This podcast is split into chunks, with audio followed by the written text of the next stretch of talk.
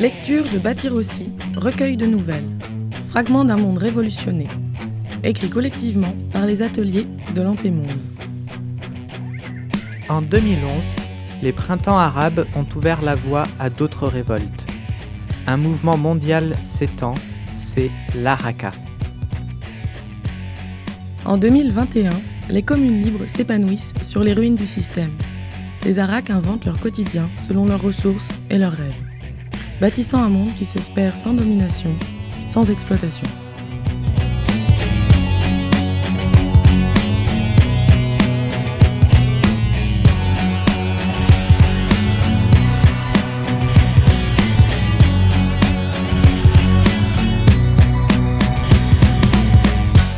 Phoenix, épisode 1, 20 février 2012, 12h58, Lyon, studio de Radio Phoenix, Fred. Phoenix, 20 février 2012, 12h58, Lyon, studio de Radio Phoenix, Fred. Le cri de l'oiseau mythique retentit dans tout le studio. Ce jingle perçant annonce le flash info. Direct dans moins de 10 secondes. Gasp se tortille sur sa chaise de bureau déchirée et se racle la gorge. Il réajuste sa position devant le micro et jette un regard à la technique. L'attention de Fred est rivée sur le compte à rebours de la platine CD. Trois secondes, souffle-t-elle en appuyant sur les ordres de la console. Elle redresse la tête pour vérifier que son camarade est prêt et monte d'un coup de poignet sec le fader du général. Le rouge micro s'allume et elle lance à son coéquipier un go de la pointe de la Dex. Il est 13h passé de 2 minutes. Point info sur Radio Phoenix, la radio du mouvement. D'abord, un aperçu de la situation locale sur les barricades de l'aglo. Ce matin, les affrontements ont repris après une journée de trêve. Hier, le calme du nord au sud de la ville nous a tous et toutes surprises. À l'Assemblée du soir, l'hypothèse la plus plausible était l'épuisement généralisé de la police et de l'armée, et peut-être même la rupture des stocks de munitions. Aujourd'hui, dès 6 heures, une quinzaine de fourgons étaient stationnés à Écully, au nord-ouest de la ville. La barricade des loups est la cible d'attaque depuis deux heures maintenant, par une centaine de flics au moins. Toujours pas d'armes lourdes, mais beaucoup de coups de feu. C'est une stratégie d'usure. Ils attaquent par vagues, d'une manière un peu aléatoire, pour continuer à nous surprendre. D'après nos sources, les camarades résistent bien et retiennent le flot des assaillants sans faiblir. Yel demande toutefois des vivres et du renfort, car la situation s'éternise. Donc, si des camarades de la barricade de la Duche écoutent, merci de transmettre ce message de renfort. Fred ouvre la tranche de réverbe pour donner un écho profond à la voix de Gasp, et elle ajoute au fond sonore le tapis urgence.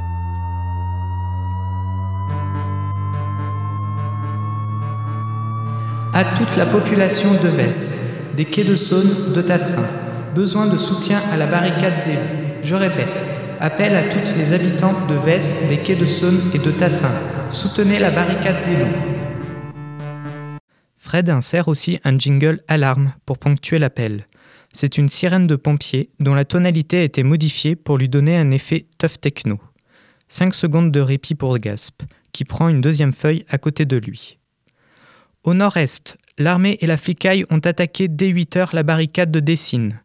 Il y a 10 minutes, un message urgent nous est parvenu. Yel ont besoin d'aide tout de suite? Les Condés ont réussi à désorganiser une partie de la barricade en frappant sur deux côtés en même temps. Ils gagnent du terrain en évoluant en petit escadron, mélangeant soldats et brigades de la BAC. Il y aurait une trentaine de blessés de notre côté, dont dix graves. Au vu du chaos, impossible de donner des informations plus précises. Courage, camarades Gasp lève le bras, le signal pour Fred d'ouvrir la tranche de la console diffusant les sons du PC et d'enfoncer le bouton de lecture du logiciel. En fond, l'instru de la chanson de Kazé Ils sont nos ennemis et de nouveau de la réverbe sur la voix de Gasp qui continue. Avis à la population de Vaux-en-Velin, de Villeurbanne. Rendez-vous rapidement à Dessines pour aider les camarades à tenir la barricade. Venez armés et préparez-vous à un affrontement long et dangereux. Et n'oubliez pas les vivres. Besoin également de médics. À tous les médecins, infirmiers, pompiers, allez sauver des vies. Courage, camarades, les renforts arrivent. Longue vie à la RACA. Gasp n'a pu contenir les trémolos sur les dernières phrases de son appel. Mais ça ne va probablement pas s'entendre tellement le son est saturé à la diffusion. Le compresseur de sortie d'antenne qu'ils l'ont installé il y a un mois et demi est boosté à bloc. C'est la Loudness War. Réduire la dynamique pour augmenter la sensation de volume sonore. Ça agace Fred, le casque sur les oreilles, qui compense en amplifiant les aigus des voix. Leurs deux visages sont cernés de fatigue. Plus de deux mois maintenant qu'ils vivent ici, à la Conf. Cette immense barricade s'est formée sur la partie entreprise du quartier Confluence. Très stratégique, elle protège l'entrée sud de Lyon.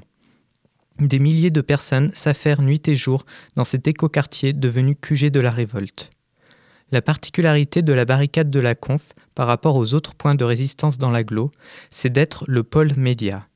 Et elles sont arrivées à occuper deux immeubles l'immense bunker du progrès et l'immeuble high-tech des radios locales commerciales, Sun, Scoop, etc.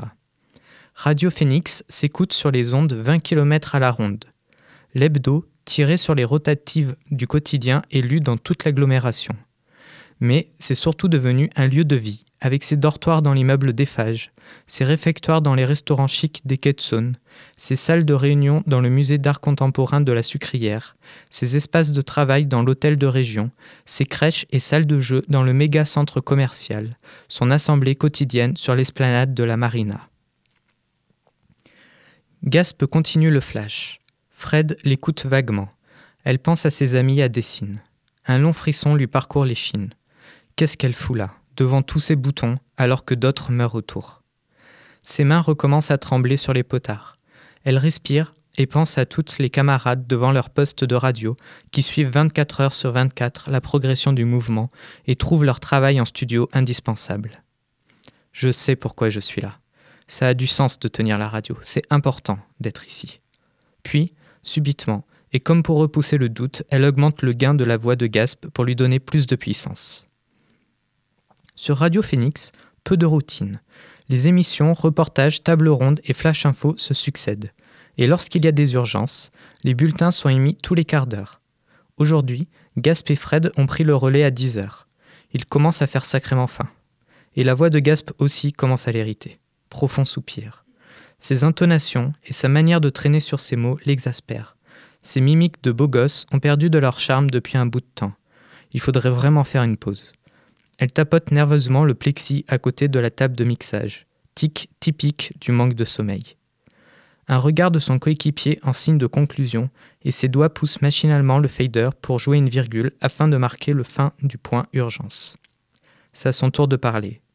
Elle ajuste son micro, s'en approche tout en tendant les bras pour ouvrir la tranche correspondante au bout de la table de mixage. Une seconde.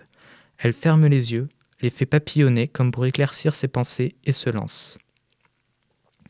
Je continue ce point info avec la situation de l'usine Ron Poulenc.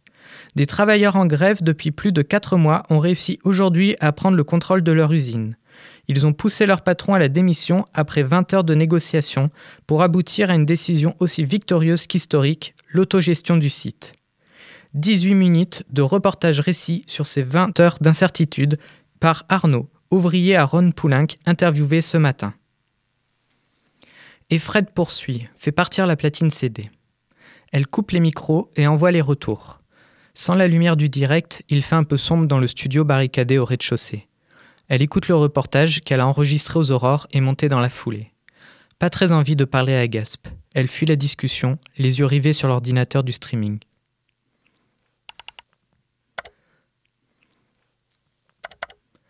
Toc toc, feutré à la porte insonorisée du studio. Quelqu'un s'immisce précautionneusement dans la pièce.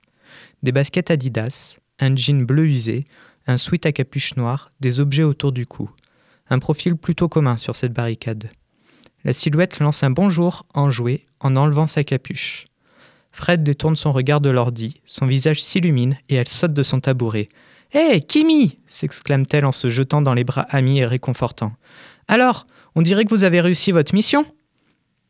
Contre toute attente, la machine que j'ai bricolée pour péter leur brouilleur d'ondes s'est avérée plutôt précise. Ça en a désingué une petite dizaine. Du matos de l'armée, t'imagines? On a regagné 40% du signal de l'émetteur et maintenant on diffuse à nouveau sur 20 km. Waouh Mais une fois les brouilleurs localisés, comment avez-vous fait? Ils n'étaient pas surveillés? C'était facile à détruire? Demande encore Fred avec enthousiasme. Off, plus ou moins, selon les endroits. Pour tout te dire, à l'ouest, après Écully, vers Charbonnière, ça a été méga tendu. On a failli se faire pincer. Il y a plein de délateurs dans cette banlieue pavillonnaire de Bourges. Kimi en profite pour se mettre à l'aise. Elle enlève son sweat et ses grolles. Et euh, vous avez eu le temps de passer sur les douze barricades? Ouais, mais euh, ça vaudrait le coup d'envoyer du renfort à la barricade Casino.